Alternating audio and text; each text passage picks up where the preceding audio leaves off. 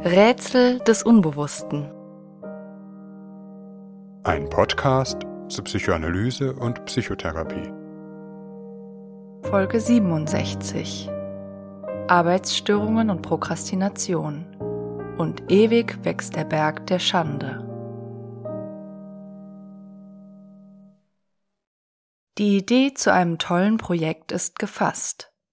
Man müsste eine Kurzgeschichte schreiben, oder endlich einmal die Idee für den Roman umsetzen oder den Essay für die Zeitung. Die liegen gebliebenen E-Mails bearbeiten, der alten Schulfreundin auf ihre nette Nachricht antworten, man hat sie schon viel zu lange warten lassen. Warum schiebe ich das eigentlich immer vor mir her? Oder endlich die Versicherungsangelegenheiten in Ordnung bringen, ein Abo kündigen, das man gar nicht mehr nutzt, eine Anfrage losschicken, die eigentlich dringend ist, die Frist für die Abgabe einer Hausarbeit oder ein Prüfungstermin rückt näher. Man will eine gute Note schreiben, der Professorin zeigen, was man kann, hat eigentlich auch originelle Ideen für einen guten Aufsatz. Alles ist bereitet, der Tag frei, Vorbereitungen getroffen, die Stifte gespitzt, das Word-Dokument formatiert, der Kaffee getrunken, der Notizzettel gefüllt. In jenem Moment aber, da die Arbeit beginnen sollte, stellen sich rätselhafte Hemmungen ein. Ein innerer Druck baut sich auf, Nervosität, die fast körperlich greifbar wird, ein Kippeln mit den Füßen, der Drang aufzustehen. Ehe man sich versieht, ist man in die Küche gelaufen. Vielleicht doch noch einen Kaffee machen, bevor man loslegt? Und sollte man nicht endlich einmal die Spüle einräumen oder die Wäsche machen? Der Müll muss noch runtergebracht werden. Ein seltsamer Ordnungsdrang greift um sich, der im gewöhnlichen Alltag kaum von sich hören lässt, nun aber eine fast zwanghafte Macht ausübt, die freilich von dem eigentlichen Vorhaben abhält. Oder aber eine fast bleierne Schwere legt sich auf die eigene Schaffenskraft. Man wird müde, obwohl man extra ausgeschlafen hat, so müde, dass man sich gar nicht mehr am Schreibtisch aufrecht halten kann. Lieber auf dem Sofa lernen oder im Bett. Vielleicht noch eine Runde schlafen oder eine Serie schauen, um sich noch kurz zu entspannen, wirklich nur eine Folge. Oder noch diesen einen Begriff recherchieren, eine Information googeln. Und schon irrt man durch die Labyrinthe der Wikipedia-Recherche wie viele Einwohner hat eigentlich die Hauptstadt von Kamerun? Wo sind die schönsten Strände für einen Urlaub? Gibt es eigentlich eine Reisewarnung? Was kostet ein Flug? Man weiß, dass man jetzt nicht Videos anschauen, Social-Media-Kanäle durchforsten sollte, aber wiederum gibt es einen fast süchtigen Drang, genau das zu tun. Oder es wird endlich doch der erste Satz aufs Papier gebracht aber es ist, als würde dadurch ein pedantischer Oberlehrer im eigenen Seelenleben auf den Plan gerufen. Ist das wirklich treffend formuliert? Passt dieses Wort? Nicht besser anders beginnen? Klingt das nicht zu schülerhaft, zu eingebildet, zu möchte gern? Der Satz wird überarbeitet.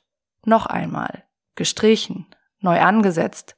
Bis nach Stunden des Mühsals ein paar Zeilen geboren sind, mit denen man nicht einmal zufrieden ist. Der eigene Geist aber ist endlich wie wir. Die schönen Gedanken des Anfangs in einem Nebel konfuser Anspannung zerstoben, bis dahin, dass überhaupt kein klarer Gedanke mehr greifbar ist. Vielleicht wird angesichts solcher Abnutzungskämpfe ersichtlich, welche Wohltat einer gequälten Seele die Verdrängungsabwehr tut, wenn sie uns derartige Vorhaben gleich ganz vergessen lässt. Wir uns mit anderen Dingen beschäftigen, den To-Do-Zettel verlegen, gar nicht mehr daran denken, was wir eigentlich tun sollten oder wollten. Wenn da nicht irgendwo doch der Stapel der Schande, der wachsende Berg unerledigter Aufgaben dreuend unsere Harte. Arbeitsstörungen gibt es in allen möglichen Varianten und Ausprägungen. Sie können den Beginn einer Arbeit betreffen, sei es in den beschriebenen Hemmungen bei der Ausführung, sei es im gänzlichen Aufschieben von Aufgaben und Vorhaben überhaupt, wie etwa in der bekanntesten Form von Arbeitsstörung, der Prokrastination. Sie können aber auch den Abschluss einer Arbeit betreffen, die eigentlich fertige Masterarbeit nicht abgeben können, immer noch mehr nachlesen, überarbeiten, verbessern, noch einmal in die Bibliothek, noch einmal eine Studie dazu lesen. Die eigentlich formulierte E-Mail nicht abschicken, obwohl man sie schon zehnmal gelesen hat, sich nicht für die Prüfung anmelden, um endlich die Ausbildung abzuschließen. Es lässt sich denken, dass ein so vielschichtiges Phänomen auch viele unterschiedliche Ursachen haben kann. Psychoanalytiker haben sich immer schon für Arbeitsstörungen interessiert, nicht zuletzt, weil sie ein Kontinuum von psychischer Erkrankung bis hin zum alltäglichen Erleben umschreiben, wohl keinem Menschen ganz fremd sind. Arbeitsstörungen sind Teil der Psychopathologie des Alltags, der Alltagsneurosen, ähnlich wie die bekannten Fehlleistungen und Versprecher. Während man letztere jedoch in den meisten Fällen zu den eher munteren Gesellen auf diesem Gebiet rechnen darf, sind Arbeitsstörungen quälend und lästig. Allemal darf hier auch der psychoanalytische Gedanke Gültigkeit beanspruchen, dass in den Lichtbrechungen eines neurotischen Symptoms stets auch gesellschaftliche Konflikte sichtbar werden. Dies gilt wohl in besonderer Weise für eine Gesellschaft, welche die Arbeit geradewegs zum Sinn des Lebens und Ausweis des Werts eines Menschen erhebt, den Menschen zugleich ein hohes Maß an entfremdeter Arbeit zumutet. Die Durchdringung unseres Lebens mit Arbeit hat in einer kapitalistischen Gesellschaft eminenten Einfluss auf unser psychisches Leben. Wobei Arbeit nicht gleich Arbeit ist, ein Werk zu schaffen psychisch ganz andere Konflikte in Bewegung setzen kann als etwa Lohnarbeit zum Erhalt der Familie. Ein konfliktfreies Verhältnis zu schöpferischen Tätigkeiten wäre aber wohl ein illusionäres Versprechen. Arbeitsstörungen, Hemmungen und neurotische Symptome sind gewissermaßen unablässiger Teil eines kreativen Prozesses, wenngleich es hier Unterschiede geben mag. Alles Neue hat letztlich Hindernisse und Widerstände zu überwinden. Und diese beginnen in uns selbst. Und nicht jedem ist es jederzeit gegeben, die eigenen Widerstände spielerisch zu umtänzeln. Das Bild eines Schriftstellers, der mit Leichtigkeit sanft bewegter Wellen seine tägliche Ration Zeilen zu Papier bringt, ist wohl eine Illusion. Nicht ohne Grund verweist die Etymologie der Arbeit oft auf die Metaphorik von Schwangerschaft und Geburt von der Conception, englisch Empfängnis, bis zur Labor, den Wehen. Jede Arbeit bürdet uns Unlust auf. Im klassisch psychoanalytischen Sinne Triebverzicht. Und ohne diesen kann überhaupt keine Gesellschaft bestehen, in der Menschen aufeinander Rücksicht nehmen und etwas für den Erhalt des Ganzen tun, das nicht dem unmittelbaren Lustgewinn dient. Von einer Arbeitsstörung im engeren Sinne spricht man, wenn in besagten Ringen die Mächte der Hemmung regelmäßig den Sieg davontragen, Vorhaben kaum oder gar nicht mehr zu Ende gebracht werden können. Dies bedeutet meist auch erhebliche Einschränkungen in den Lebensmöglichkeiten. Das Studium oder die Ausbildung kommen nicht voran oder werden nicht abgeschlossen. Menschen bleiben hinter ihren Möglichkeiten zurück verzichten vielleicht sogar auf Tätigkeiten, welche die Arbeitsstörung provozieren. Im wörtlichen oder übertragenen Sinne den Roman des eigenen Lebens nicht schreiben, was aber auch ein tiefes Unglück in das eigene Leben pflanzt, nicht selten auch eine tiefe Unzufriedenheit mit sich selbst. Freie Zeit bleibt wie unter dem Bann des Unerledigten, aufgeschoben, wird weder erholsam noch produktiv, im Zeichen einer dauerhaften Spannung, die sich doch nicht in einer Tat entladen kann. Wer ständig Verpflichtungen aufschiebt, kommt zudem zwangsläufig mit anderen Menschen in Konflikt, lebt in dem chronischen Gefühl, andere zu enttäuschen, zu verärgern, nicht zufriedenzustellen, bis hin zu ernsthaften Konsequenzen, also etwa dem Verlust der Studienberechtigung, Abbruch der Ausbildung, in manchen Fällen auch Verlust des Arbeitsplatzes. Oftmals geht aber ein innerer Rückzug voraus, auch aus Scham. Sich vor den Fragen des Umfeldes schützen, indem man das Vorhaben von vornherein aufgibt, gar nicht erst Ambitionen anmeldet oder Pläne und Wünsche nur im Verborgenen hegt, sie vielleicht selbst den engsten Angehörigen nicht mitteilt. In einer Arbeitsgesellschaft ist Arbeit immer auch eine moralische Kategorie. Und wer hier nicht den eigenen oder anderen Erwartungen entspricht, fühlt sich schnell als Versager und schlechter Mensch, mit der Tendenz, sich noch weiter zurückzuziehen und den Turm der Hemmung noch weiter aufzuschichten. Arbeitsstörungen sind in den Diagnosehandbüchern nicht eigens aufgeführt, obwohl es durchaus Grund dazu gäbe. Sie können scheinbar isoliert auftreten oder als Teil vielfältiger psychischer Schwierigkeiten, sind etwa nicht selten Begleiter depressiver oder zwanghafter Störungsbilder. Woher rühren also diese rätselhaften Mächte, die uns daran hindern, das zu tun, was wir eigentlich tun wollen oder sollen? Psychoanalytisch gibt es hier unterschiedliche Ansatzpunkte, von denen wir einige skizzenhaft berühren wollen. Erstens Arbeitsstörungen als unbewusster Widerstand. Es stellt sich bei jeder Form von Arbeitshemmung zunächst die Frage, ob man das, was man zu tun gedenkt, eigentlich auch wirklich tun will. Der prüfungsgeplagte Student, der ein trockenes Lehrbuch auswendig lernen soll, weiß auf diese Frage meist eine klare Antwort. Hier ist die Arbeitsstörung Ausdruck eines durchaus bewussten inneren Widerstandes gegen die Tätigkeit, der für die Betroffenen an sich auch kein Rätsel ist. Man kann nicht, weil man eigentlich überhaupt nicht möchte. Die auferlegte Tätigkeit ist mit erheblicher Unlust verbunden, die zu durchbrechen eine Art psychischer Gewalttat gegen sich selbst verlangt, die wir Disziplin nennen.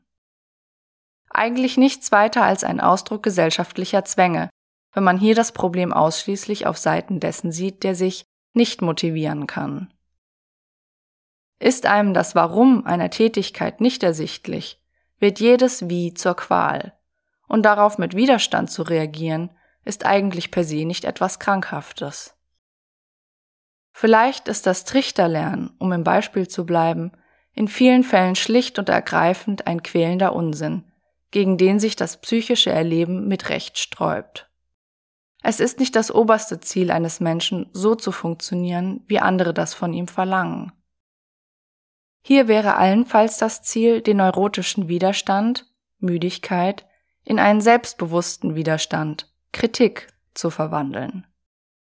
Meist sind damit auch wieder Zugänge zu den Quellen der Motivation eröffnet, auch wenn dennoch viele Lebenssituationen bleiben, in denen man dem Kaiser geben muss, was des Kaisers ist. Meist ist die psychische Gemengelage aber komplexer, handelt es sich nicht nur um einen Widerstreit zwischen Wunsch und verordneter Pflicht, sondern um einen inneren Konflikt, den wir auch mit uns selbst austragen. Innere Konflikte entstehen, weil wir selbst mit dem, was uns leiden lässt, in irgendeiner Weise identifiziert sind. Aus irgendeinem Grund wollen wir die Prüfung ja bestehen, vielleicht sogar besonders gut, weshalb wir uns selbst bestimmte Dinge auferlegen, die wir eigentlich gar nicht wollen. Wir selbst haben uns die Ansprüche der äußeren Welt mit einem Teil des eigenen Selbst zu eigen gemacht. Denken zum Beispiel, dass wir als gute Studenten eigentlich jederzeit in der Lage sein sollten, etwas für eine Prüfung bis zur Perfektion auswendig zu lernen. Auch wenn es dröge und stupide ist, haben eine Idealvorstellung von uns und unserem Leistungsvermögen, der wir entsprechen wollen. Ein Teil des Selbst versucht, den anderen zu etwas zu zwingen, der sich wehrt, Widerstand leistet, und sei es, indem er die Zufuhr an seelischen Energien blockiert. Neben der Frage, will ich es eigentlich? Könnte man also immer die Frage fügen, muss man das wirklich? Oder zumindest auf die Weise, wie man zu müssen glaubt?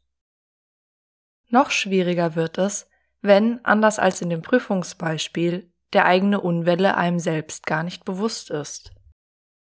Man meint etwas zu wollen, von dem man noch nicht weiß, dass man es eigentlich gar nicht will. Man glaubt etwa, dass man einen bestimmten Beruf erlernen, ein bestimmtes Studium durchlaufen möchte, obwohl es vielleicht gar nicht die eigenen, sondern die Berufswünsche und Idealvorstellungen der Eltern sind, die Idee von sozialem Aufstieg in der Familie, die Angst vor dem Entzug von Anerkennung durch das Umfeld. Mit diesen Ansprüchen ist man so sehr identifiziert, dass man etwas anderes gar nicht zu denken wagt. Etwas anderes zu wollen als das, wozu man in der Sprache der systemischen Therapie einen unbewussten Auftrag von der Familie empfangen hat, ist mit Schuldgefühlen versperrt, von der Verdrängung beiseite geschoben. Oder es ist vielleicht noch gar kein Gefühl dafür entwickelt worden, wenn man selbst ist, was man selbst eigentlich möchte. Vielleicht ist man doch jemand anderes als der, den man jeden Tag auf einen bestimmten Lebensweg zwingt. Hier wäre im Symptom der Hemmung, des inneren Widerstands, sogar eine wichtige Mitteilung an das eigene Selbst enthalten. Eine unbewusste Botschaft in der Sprache des Symptoms, wie wir es in der Folge über Hysterie kennengelernt haben. Etwas, das einem sagt, ich will so nicht mehr weiter, das bin nicht ich. Das Symptom durch Psychotechniken und Selbstmanipulation zu beseitigen und das eigene Selbst wieder unter die Herrschaft des effizienten Funktionierens zu bringen, würde auch bedeuten, diese Botschaft zu überhören und eine Gelegenheit zu versäumen, nach dem eigenen Stern zu suchen, an dem man seinen Lebensweg ausrichten mag.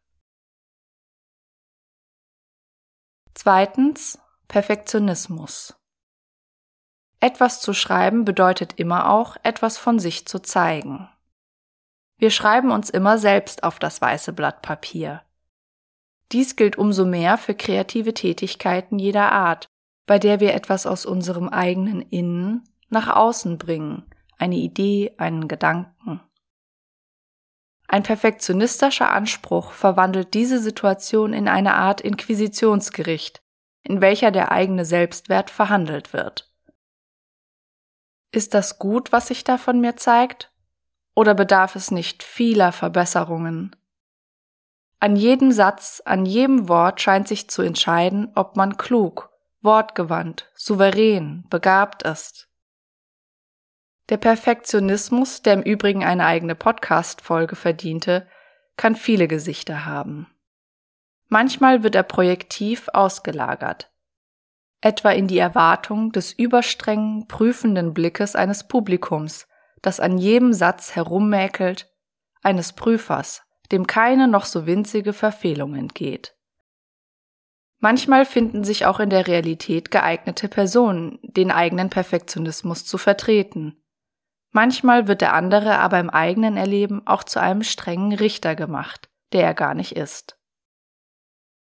Perfektionismus kann in Gestalt einer Rechtfertigungsnot auftreten.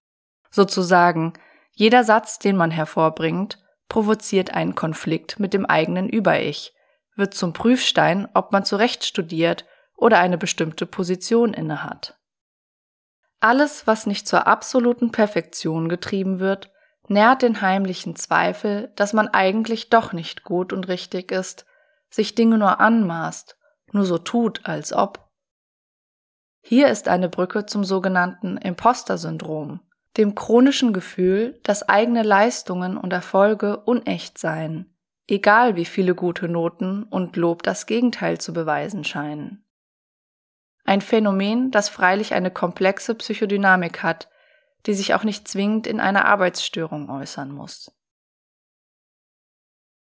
Letztlich bezeichnet der Perfektionismus eine zwanghafte Verarbeitung eines Selbstwertkonflikts mit dem Versuch, alle Spuren dessen zu tilgen, was auf irgendeinen Makel im eigenen Selbst weisen könnte. Hinter den perfektionistischen Ansprüchen stehen oft erhebliche Selbstzweifel, das eigene Leistungsvermögen wird in den Dienst genommen um das Gefühl von Selbstwert zu regulieren. Dass mit einer solchen Pistole auf der Brust kein freier Schreibprozess entstehen kann, liegt auf der Hand. Das Neue ist definitionsgemäß etwas Unvollendetes, erst Werdendes, noch nicht Perfektes und bedarf eines Schutzraumes, in dem es erst einmal ohne Kritik entstehen kann. Von hier leitet sich auch die Empfehlung ab, Produktion und Kritik voneinander zu trennen, während des Schreibens das Korrigieren zu unterlassen. Perfektionistische Ansprüche verfolgen die eigene Kreativität mit Kritik, lassen sie überhaupt nicht die Schranken des Selbst passieren oder nur unter den größten Vorsichtsmaßnahmen. Die Produktion bekommt am Ende etwas Rigides. Der Versuch, jedes Wort zu kontrollieren, gleichermaßen in der Sekunde seiner Geburt von allem Blut und Schleim zu reinigen und auf Hochglanz zu bringen, gerät krampfig, wird anstrengend, unfrei. Der Prozess der Produktion unterliegt massiver Hemmungen, ist also gerade nicht kreativ, womit sich der schöpferische Akt in eine Sackgasse festfährt. Wer sich nicht vor der Sprache der klassischen Psychoanalyse fürchtet, kann hier auch einen sogenannten analen Konflikt am Werke sehen. Beim Versuch, reines Gold hervorzubringen, die Welt mit den Gaben aus der eigenen Innenwelt zu beglücken, stellen sich charakteristische Hemmungen ein. Pressen nicht loslassen können. Die klassische Psychoanalyse in der Tradition Freuds sieht in den Ausscheidungen schließlich das erste Geschenk, das ein Kind der Welt macht. Eine enge Verwandtschaft zwischen Gold und Kot, die nicht nur durch einige Märchen und Mythen einige Beispiele findet. Doch das ist ein anderes Thema. Zumindest dürfte unbestritten sein, dass zu jedem kreativen Prozess auch eine gewisse sinnliche Lust gehört, eine Berührungsfreude, man gerne mit sich und dem Material ist, seien es Worte, Farben, Töne, und man keine Angst hat, sich ein wenig schmutzig zu machen.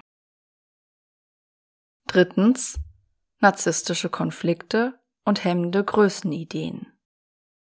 Ohne eine gewisse Zufuhr von narzisstischer Gratifikation, ein wenig Zucker für den Selbstwert, kann wohl nichts Neues entstehen.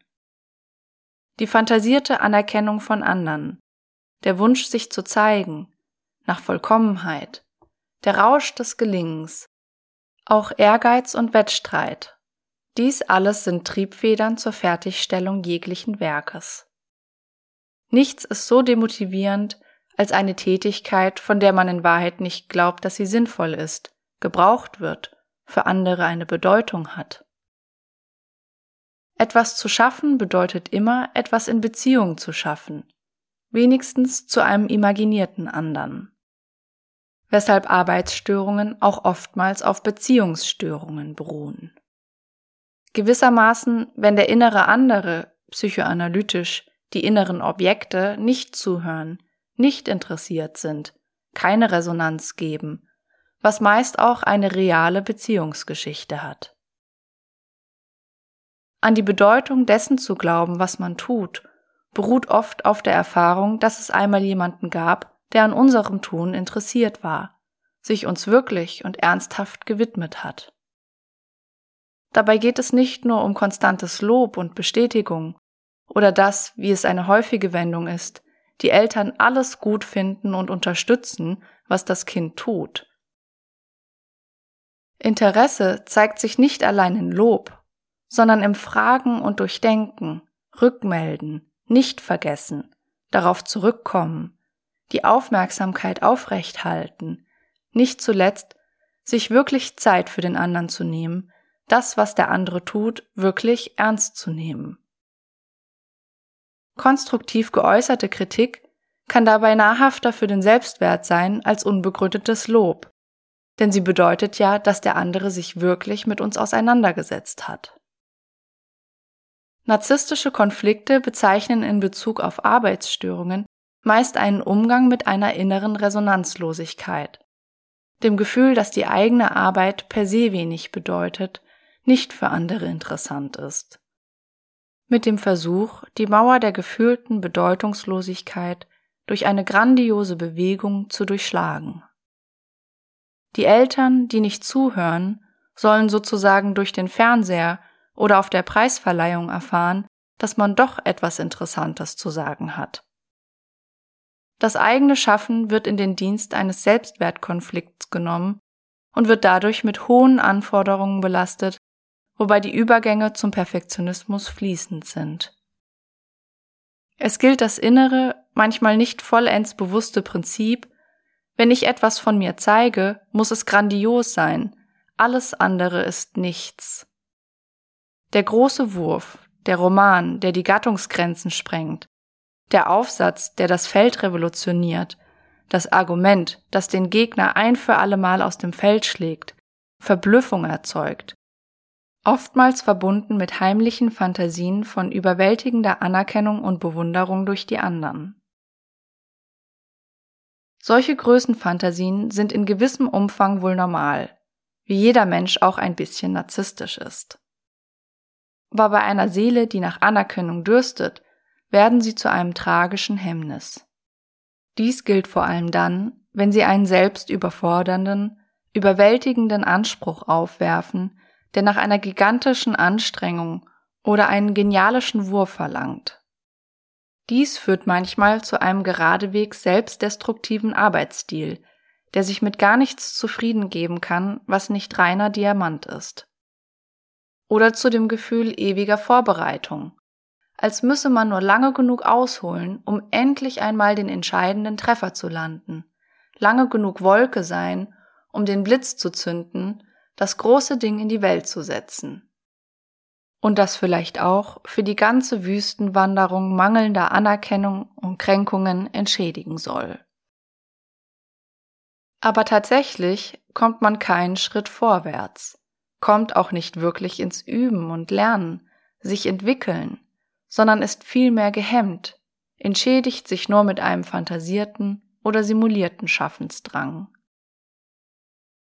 Unter der Bedingung alles oder nichts fällt das Pendel letztlich schnell zum Nichts, dem leeren Blatt, auf dem sich die Fratzen der Selbstverachtung zeichnen. Woraus sich zuletzt eine Art negative Größenidee, gewissermaßen ein negativer Narzissmus formen kann. Dass man ohnehin nur großartige Jämmerlichkeiten hervorbringt, nichtswürdig, schon im Entstehen verworfen, als würde jeder Satz, den man aufschreibt, nichts anderes als ein Hohngedicht auf die eigene Unfähigkeit sein können. Wie bei anderen narzisstischen Konfliktdynamiken ist auch der narzisstischen Arbeitshemmung etwas Tragisches eingeschrieben. Aus dem übermäßigen Wunsch, endlich gesehen und geliebt zu werden, wird endlich die Bestätigung, dass man eben doch bedeutungslos und unfähig ist, was den narzisstischen Konflikt nur von neuem befeuert. Viertens Schuld- und Trennungskonflikte. Gerade wenn die Arbeitsstörung das Fertigstellen von Arbeiten, das Abschließen eines Studiums oder ähnliches hemmt, kann man psychoanalytisch fragen, was für eine unbewusste Konsequenz es hätte, das Begonnene wirklich zu vollenden. Vielleicht ist dies tatsächlich mit einem inneren Konflikt verbunden, der gewissermaßen die Beine auf der Zielgerade lähmt. Etwas abzuschließen bedeutet, eine Sache loszulassen, hinter sich zu lassen, sich von ihr zu trennen. Unsere Werke und Taten haben ein Eigenleben, wenn wir sie in die Welt hinauslassen, sind in ihrer Wirkung nicht mehr von uns zu kontrollieren, haben sich von unserer Person gelöst. Möglich, dass an einer solchen Stelle ein genereller Trennungskonflikt, eine unbewusste Verlustangst oder ein Trauerkonflikt verschoben ist und den Abschluss der Arbeit, das endgültige Loslassen blockiert. Oder aber die Lösung bezieht sich auf eine unbewusste Verstrickung, etwa mit den eigenen Eltern. Das Studium abschließen etwa bedeutet, sich endgültig aus der Schülerposition, aus der umsorgenden Umarmung der Familie zu lösen, auf eigenen Beinen zu stehen, im wahrsten Sinne des Wortes einen Fortschritt Gerade Leistungen, welche die eigenen Eltern übertreffen oder sich mit ihnen gleichstellen, können Schuldkonflikte virulent machen. Unbewusst ist jeder Erfolg, der dem eigenen Ich zuzurechnen ist, ein Stück Individuation, ein Lösungsversuch, in diesem Sinne eine Aggression gegen die inneren und manchmal auch äußeren Eltern. Ein Lösungsversuch, der umso heikler ist, je mehr die eigenen Eltern als verletzlich, bedürftig erlebt werden, man das Gefühl hat, die Eltern nicht verlassen zu dürfen. Der innere Konflikt resultiert in rätselhaften Schuldgefühlen, mit denen die eigenen Erfolge behaftet sind, vielleicht eine charakteristische Neigung, eigene Erfolge zu verheimlichen, herunterzuspielen, wie um den Eltern bloß nicht das Gefühl zu geben, man hätte sie vom Thron gestoßen. Eine Konfliktsituation, die sich durchaus mit dem Konzept des Ödipus-Komplexes überschneidet, von der wir ausführlich in Folge 40 gehört haben. In extremen Fällen sind die unbewussten Schuldgefühle so ausgeprägt, dass sie überhaupt jeden Erfolg, jeden Fortschritt verhindern. Die Neurose des Scheiterns, die etwa junge Menschen befällt, die eigentlich sonst sehr begabt und bis auf die letzten Meter vor der Ziellinie erfolgreich scheinen. Oder aber der Abschluss einer Arbeit gelingt zwar, aber nur, wenn andere helfend eingreifen. Andere Personen, meist elterliche Figuren oder elterliche Stellvertreter, werden durch eine bestimmte Situationsdynamik geradezu in eine Helferposition genötigt. Etwa weil die Deadline für die Abgabe einer Arbeit abzulaufen droht und die betroffene Person zunehmend hilflos wird. Es scheint, die betroffene Person sei nur in der Lage, etwas fertigzustellen, wenn sie die Unterstützung von anderen erhält, mithin von anderen gerettet wird. Dies, obwohl sie eigentlich Fähigkeit und Begabung genug hätte, die Arbeit aus eigener Kraft abzuschließen. Unbewusst konziliert sich eine Beziehungsdynamik, in der die betroffene Person nur etwas abschließen kann, wenn sie sich zugleich doch nicht ganz löst die Individuation nur halb vollzieht. Sie kann etwa ein Studium abschließen, aber nur in dem Gefühl, dass sie unbewusst ja doch weiter Kind bleibt, dass sie Hilfe von anderen braucht, also weiter von elterlichen Repräsentanten abhängig ist. Fünftens Frustrationstoleranz und Regulation von innerer Spannung. Ein weiterer psychoanalytischer Zugang, über den sich Arbeitsstörungen verstehen lassen, bezieht sich weniger auf innere Konflikte als auf das basale psychische Prozessieren, das jeder kreativen Tätigkeit zugrunde liegt. Hier besteht die Schwierigkeit in einer grundlegenden, psychoanalytisch gesprochen, strukturellen Schwierigkeit, Spannungszustände auszuhalten. Schöpferische Prozesse nötigen jedem Menschen Unlust auf, erzeugen eine Spannung des noch nicht. Etwas Neues zu schaffen heißt, es zu ertragen, dass etwas, das sein soll, noch nicht ist, sozusagen zwischen Ist-Zustand und dem erwünschten Ziel eine Lücke besteht, die erlösende Befriedigung des Erreichens, das Heureka, sich vielleicht sogar sehr lange Zeit nicht einstellt. Für schöpferische Tätigkeiten braucht es eine fast im körperlichen Sinne fühlbare Spannkraft, dieses noch nicht auszuhalten, weshalb wir auch im erschöpften Zustand nur schwer kreative Tätigkeiten ausführen können. Wiederum, neben einer wohl auch angeborenen physiologischen Grundspannung, entscheiden nach dieser psychoanalytischen Konzeption verinnerlichte Beziehungserfahrungen darüber, wie viel noch nicht für einen Menschen erträglich ist. Hat ein Mensch schon früh die Erfahrung gemacht, dass es aushaltbare Lücken gibt, Frustrationserfahrungen, die nicht so sehr frustrieren, dass sie in Wut und Resignation umschlagen, entwickelt sich zunehmend eine Toleranz für psychische Spannungszustände. Mit Bezug auf kreative Prozesse hat dies der Psychoanalytiker Wilfred Bion die negative Fähigkeit genannt, die Fähigkeit, das noch nicht zu ertragen. Werden einem Menschen hingegen schon früh Frustrationserfahrungen zugemutet, die überfordernd oder umgekehrt nicht genug stimulierend sind, wird diese Fähigkeit in ihrer Entwicklung gehemmt. Kreative Prozesse führen in unaushaltbare Spannungen, die schnell in Verzweiflung und Wut umschlagen oder sich in somatische Symptome umsetzen, Kopfschmerzen, Rückenbeschwerden, Verkrampfungen aller Art. Zur Vertiefung dieses Zugangs verweisen wir an dieser Stelle noch einmal auf unsere Folge über die Konzepte Wilfred Bions und das Containing, das einen wesentlichen Aspekt dieser Fähigkeit umschreibt. Wo ließen sich noch andere Quellen finden, die dem vielfältigen Phänomen der Arbeitsstörungen zuströmen? Die Arbeit ist vielleicht deshalb so störanfällig, weil sie eine entscheidende Stelle in unserem Verhältnis zur Welt bezeichnet. In der Arbeit stehen wir im Austausch mit der Welt, bringen etwas von innen nach außen, machen etwas von uns sichtbar, vergegenständlichen uns, treten in einen sinnlichen oder intellektuellen Kontakt mit der Welt, transzendieren uns letztlich selbst, indem wir etwas schaffen, was es noch nicht gibt. Wohl darf man hier auch im psychologischen Sinne die Worte von Karl Marx leihen, in der Arbeit erzeugt der Mensch sich selbst. Auch wenn wir in unserer Gesellschaft ein weithin entfremdetes Verhältnis zur Arbeit haben, die entfremdete Arbeit zugleich wie ein Dämon unsere Lebensverhältnisse bestimmt, auch da, wo es eigentlich nicht notwendig wäre, der Wunsch, etwas von sich in die Welt zu bringen, etwas zu schaffen, das für andere bedeutsam und bleibend ist, in diesem Sinne für andere sichtbar zu werden, ist wohl bis in die früheste Zeit der Menschheit nachvollziehbar. Die Erfahrung einer gelingenden Geburt, in welchem Sinne auch immer, gehört wohl zu den beglückendsten Momenten im Leben.